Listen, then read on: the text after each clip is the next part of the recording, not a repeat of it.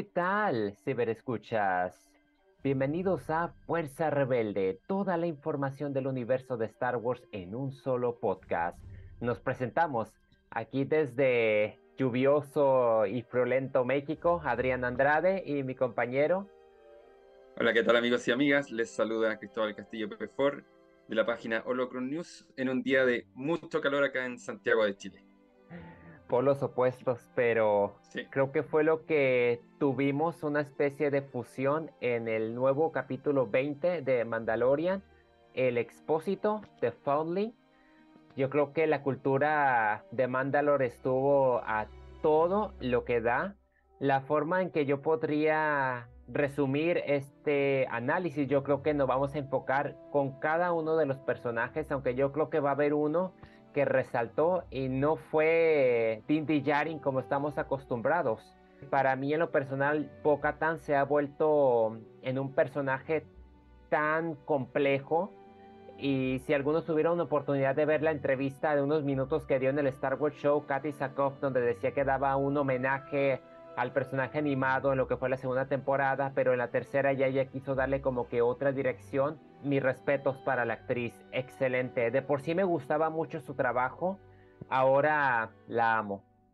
Sí, tuvimos eh, un episodio con harta información y que, como tú dices, nos demuestra que esta tercera temporada no se enfoca totalmente en Din Djarin y en Grogu, sino que tenemos a nuevos personajes que han ido ingresando y que han destacado bastante a pesar de que el episodio en sí no se trataba sobre Bo-Katan, tuvimos harto de ella y, como yo lo comenté en, las redes sociales de Holocron, el objetivo de este episodio es mostrarnos cómo Bo-Katan se va convirtiendo en una líder incluso para estos mandalorianos que eh, tienen su propio camino, que tienen el, o siguen este credo eh, que nosotros consideramos siempre como tan extremista, pero aquí ella, de todas formas, a pesar de estar alejada de este credo, igual tiene esta pasta de líder de hecho, hay una misión que se desarrolla en el episodio que la vamos a comentar, que la lidera ella.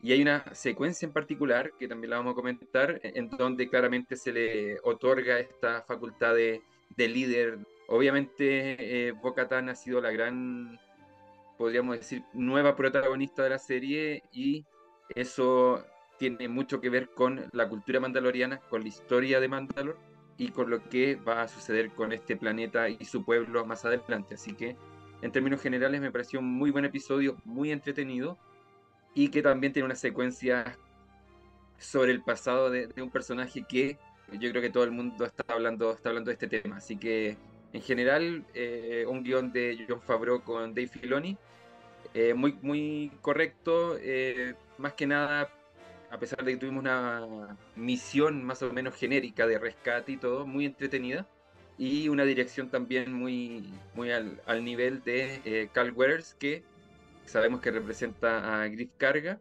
y que aparte ya había dirigido en la segunda temporada, así que no es alguien desconocido para la serie, sino que está tan involucrado como todos los demás. En general me pareció un muy buen episodio. Se nota demasiado el amor que hay por esta saga por este universo.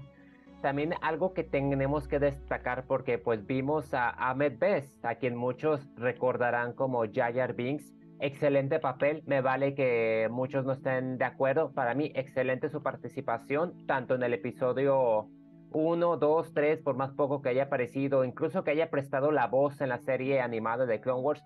Es un excelente papel y se me hace muy chistoso que muchos en las redes dijeron, ay, Ahmed se redimió. En primer lugar, ¿de qué se está redimiendo? Yo no creo que esa sea realmente la noticia, ¿no? Yo creo que más bien fue pudo recuperar el amor por una saga que realmente el fan tóxico fue severamente duro con él. Y esto abre las puertas a que a lo mejor Jake Lloyd podríamos verlo en un futuro retomando otro personaje dentro de este universo. Entonces, en primer lugar, nadie redimió nada. Aquí, aquí yo diría que fue Dave Filoni y su equipo quienes le brindaron esa especie de homenaje al... O sea, ya lo, ya lo habíamos visto previamente en la serie, ¿no? De donde entrenaba a jovencitos Jedi. Me pareció fabuloso que hayan retomado a este personaje que le eran Beck eh, la serie es Jedi Temple Challenge. A mí me tocó ver unos cuantos episodios, no iba dirigido para mí porque yo no era de esa demografía, pero aplaudía la interpretación que él daba y aquí vimos un aspecto un poco más responsable, oscuro, en quizás una de las mejores secuencias que me hizo recordar bastante la persecución que tuvo Anakin y Obi-Wan contra Sam Wessel en Coruscant y, y se me hizo muy chistoso porque pasaron por el mismo sitio donde en el episodio previo estuvieron a, Pershing y la otra teniente de comunicaciones. Entonces me hizo muy interesante esa especie de futuro y pasado. Era lo que yo quería comentar sobre Ahmed Best, que a mí me pareció fenomenal el papel que interpretó en una secuencia que realmente lo puso en el mapa y me encantaría ver más sobre él. A lo mejor lo vamos a ver en otra especie de, de serie o, todo es posible, pero si este fue el único aparición por este momento, yo creo que no, no pudo haber habido alguien mejor que él dentro de este personaje que a la vez validan todo este universo. Tal como ocurrió con, con, con la secuencia de Dinjarin en la temporada 1, porque básicamente es la misma dinámica, o sea, hasta la armera ahí eh, trabajando, ¿no es cierto?, sobre el acero Beskar y estos choques o golpes hacen que hayan estos flashes que eh, funcionan como un flashback. Y tal como ocurrió en la primera temporada, tuvimos un poco de esto en, varios capítulos. Yo creo que eh, con Grogu va a ser algo parecido. Creo que esta secuencia de escape o esta historia de escape no se va a quedar acá, sino que a lo mejor no en el próximo episodio, pero sí más adelante vamos a tener una dinámica muy parecida y esta historia va a continuar. Hasta que sepamos realmente qué fue lo que pasó con Grogu, hasta dónde llegó. Eh, por lo que vemos en este episodio, ellos logran escapar de Coruscant y se dirigen a un lugar desconocido. Podemos ya empezar a suponer que podría incluso ser Naboo. La nave que donde van es, la reconocemos por eh, las naves de eh, cruceros de Naboo. Claro, la nave de Padme podría haber algo ahí. Ahora, ¿quién envió a, a Kelleran? Ahí está también la, pregunta. ¿Habrá sido Jar Jar Binks? Puede que Jar Jar Binks eh, también esté detrás de este rescate. Recordemos que él en esa época todavía es un... No sé si ya era senador o representante de Naboo o parte de la comitiva de Naboo. Entonces, ahí hay posibilidades. Yo creo que Padme no, no va a ser porque al mismo tiempo que está ocurriendo esta secuencia, ella está desde su departamento viendo cómo se está quemando el templo, pero alguien en Naboo eh, debe haber mandado a Kelleran, así que, o por lo menos haber tomado contacto con él, así que eso va a ser una, trama que va a quedar abierta, pero que a lo mejor no vamos a saber de ella hasta los próximos episodios o los episodios finales, o incluso eh, la cuarta temporada, así que creo que esta no va a ser la última aparición de Kelleran, más si hemos visto una reacción totalmente positiva dentro del fandom, Así que yo estoy seguro que ahí John Favreau no va a desperdiciar la oportunidad de mostrarnos más de este personaje. Y el mismo Ahmed Best eh, señaló que le gustaría también continuar la historia de, de Kelleran. Sabemos que esta serie Jedi Temple Challenge eh, no era una serie propiamente tal, sino que era un programa de concursos que era muy entretenido. Yo también lo, vi en, la plataforma eh, de YouTube Star Wars Kids eh, que lamentablemente fue cancelado, pero eh, era muy entretenido y obviamente funcionaba con la dinámica de que este maestro hacía pasar a estos niños y niñas por pruebas para que finalmente se convirtieran en Padawans. Puede que ahora Lucasfilm, a ver la reacción del público, lo explote no solamente en series, sino que también alguna novela, algún cómics, incluso aparición en videojuegos, etc. Así que creo que hay un buen futuro para el personaje. Me alegra también este reencuentro en entre Ahmed Best y Star Wars. Creo que era necesario, creo que nos hace replantearnos también la actitud odiosa que ha existido con ciertos actores y actrices. Como tú dices, ojalá algún día Jake Lloyd pueda aparecer de nuevo y, se repare esa actitud que, que hubo con él de acoso, de bullying, de maltrato psicológico. Entonces, creo que es necesario. Y también necesario con los actores y actrices de las secuelas. Recordemos que Kelly Marie Chan también pasó por algo parecido.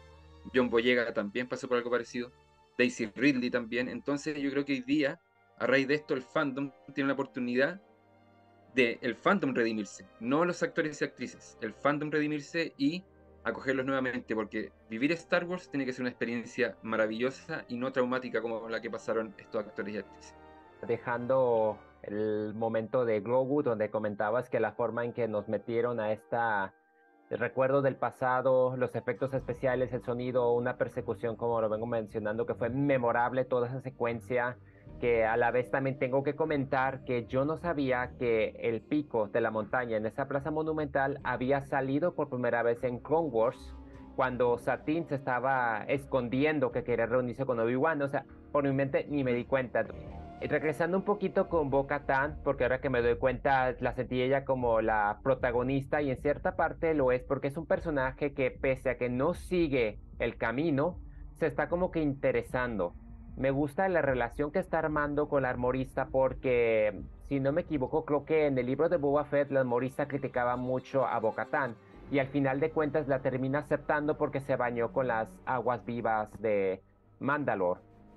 Pero en cierta manera como que la armorista me gusta cómo interactúa las dinámicas que tiene tanto con Grogu como también con Bocatán. Me gusta que ella es muy justa y es muy creyente y me gustó la forma en que le hizo la armadura pequeña a Grogu, como su interacción, como también me gustó cómo fue con Bo-Katan con respecto al mitosaurio, aunque no sabemos si realmente le cree o no le cree porque se lo hace dejar como que es una visión. Me gustó cómo también los jetpacks que cargan los Mandalorians pues son vulnerables y solamente pueden recorrer cierta distancia. Me dio risa cuando todos se quedaron parados en el camino que llega a la nave, así como si yo dije, es que es Boca Tan, dije, o sea, ella siempre es más lista que todos ellos, me dio tanta risa, me gustó cómo le hicieron caso, me gustó ver a todos los Mandalorians trepados para llegar al nido, la forma en que esa ave jurásica no se escupe al, al jovencito es que se viene con esa frase de que uno no habla hasta que lo sabe. El combate que tuvo con Grogu, hay muchas referencias que me gustó, toda la interacción entre ellos la forma en que se dan los diálogos, la verdad que fue muy bueno, o sea, fue muy buen desarrollo de personaje, buenas secuencias de acción. Se nota la mano de obra que tiene Dave Filoni y John Favreau, que saben, cuando quieren darnos algo épico, nos los dan y bien construido. También tengo que comenzar, es que en qué planeta están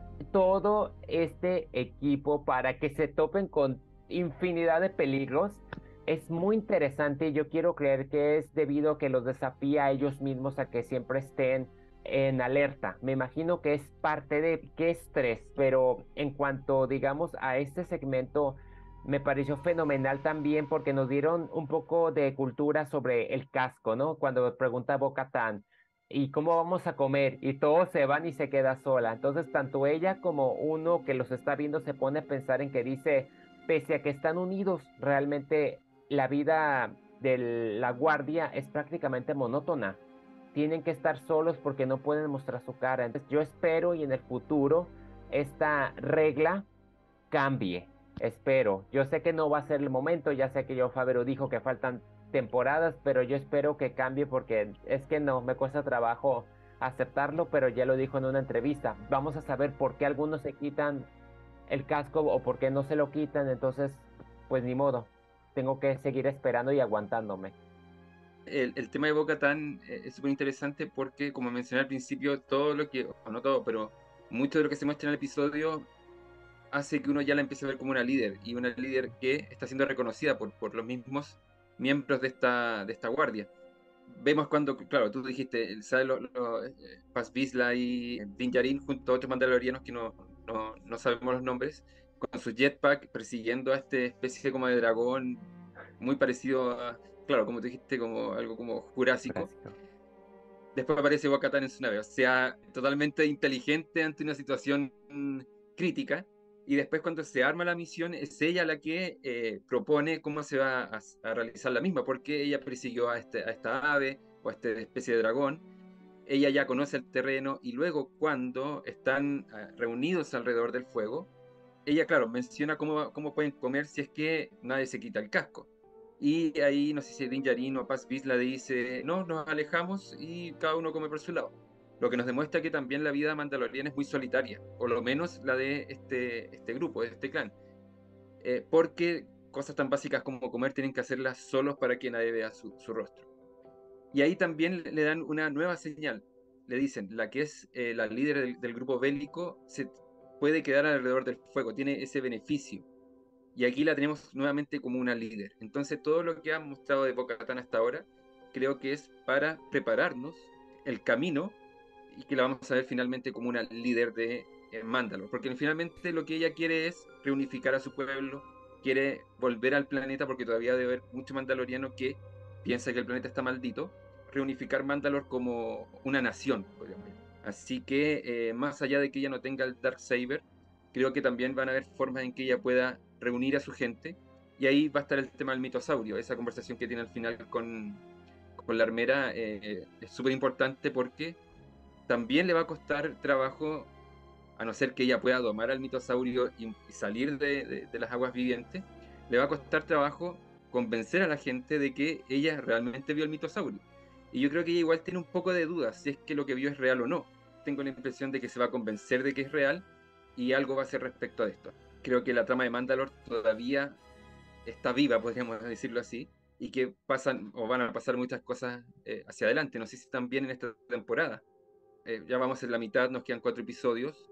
Creo que aquí la serie ya debería seguir un hilo más o menos claro. Hemos tenido cuatro episodios. El primero nos dio algunas señales hacia dónde puede ir la temporada. Recordemos que no, hemos visto nuevamente a los piratas, por ejemplo. El episodio 2 también trazó algunas líneas. El episodio 3 nos dejó pendiente con el tema de la Nueva República, del Dr. Pershing. Creo que es muy probable que estos cuatro episodios ya empiecen a concretar algunas líneas en cuanto a la historia y ahí estoy seguro que va a estar el tema de Mantalor y su pueblo. Así que en términos generales yo creo que el episodio recuperó un poco esta esencia de la primera temporada, en la que teníamos aventuras episódicas, concluyen en un episodio, son autoconclusivas. Aquí tuvimos una misión de rescate, como dije al principio, bastante genérica, pero muy entretenida. La trama de Grogu que esa sí puede continuar, pero en, en general es una aventura episódica, repito, muy entretenida, de mucha aventura, de mucha acción, de mucha tensión, que ya nos preparó o terminó de preparar el camino para la segunda mitad de temporada que eh, vaya a desarrollar y concretar algunas tramas. Muy curioso ver cómo ha cambiado la dirección. La primera temporada era más de Dindy Yarin encontrando a Grogu, tratando de entenderlo, protegerlo. La segunda temporada era buscarle a su familia, con quien pertenecía, y esta tercera temporada ha sido más de Mandalor, de su grupo él ya no está solo, él ya está con este grupo con el que cree, buscando, me imagino, la manera de seguir sobreviviendo.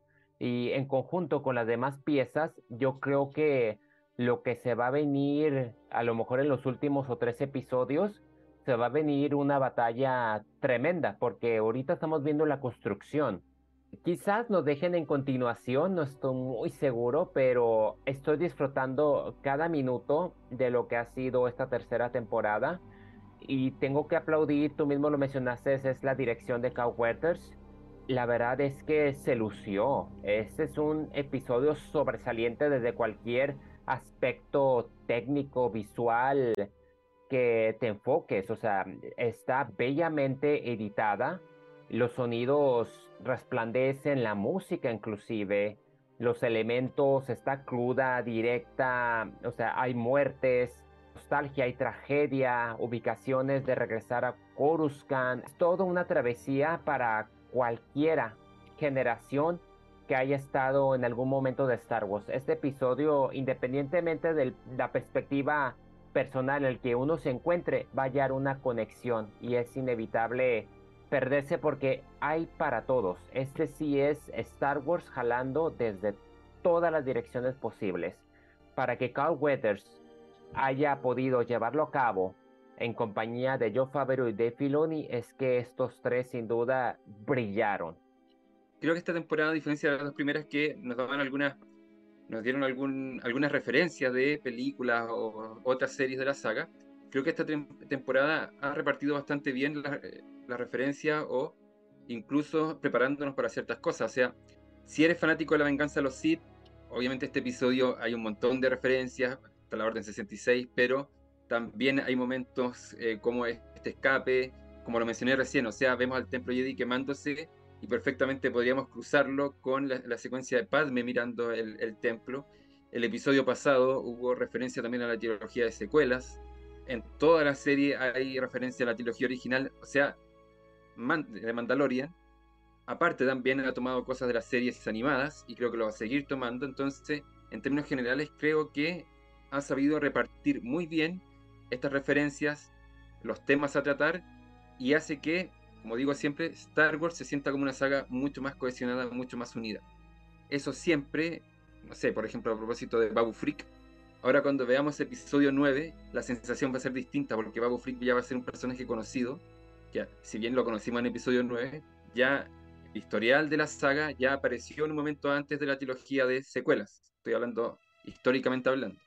Entonces la sensación va a ser distinta. Si ves The Bad Batch, que también está muy buena, también el tema de la trilogía de secuelas va a ser visto de otra forma, porque aquí ya tenemos mucho eh, el tema de la clonación, los planes de Palpatine, etc.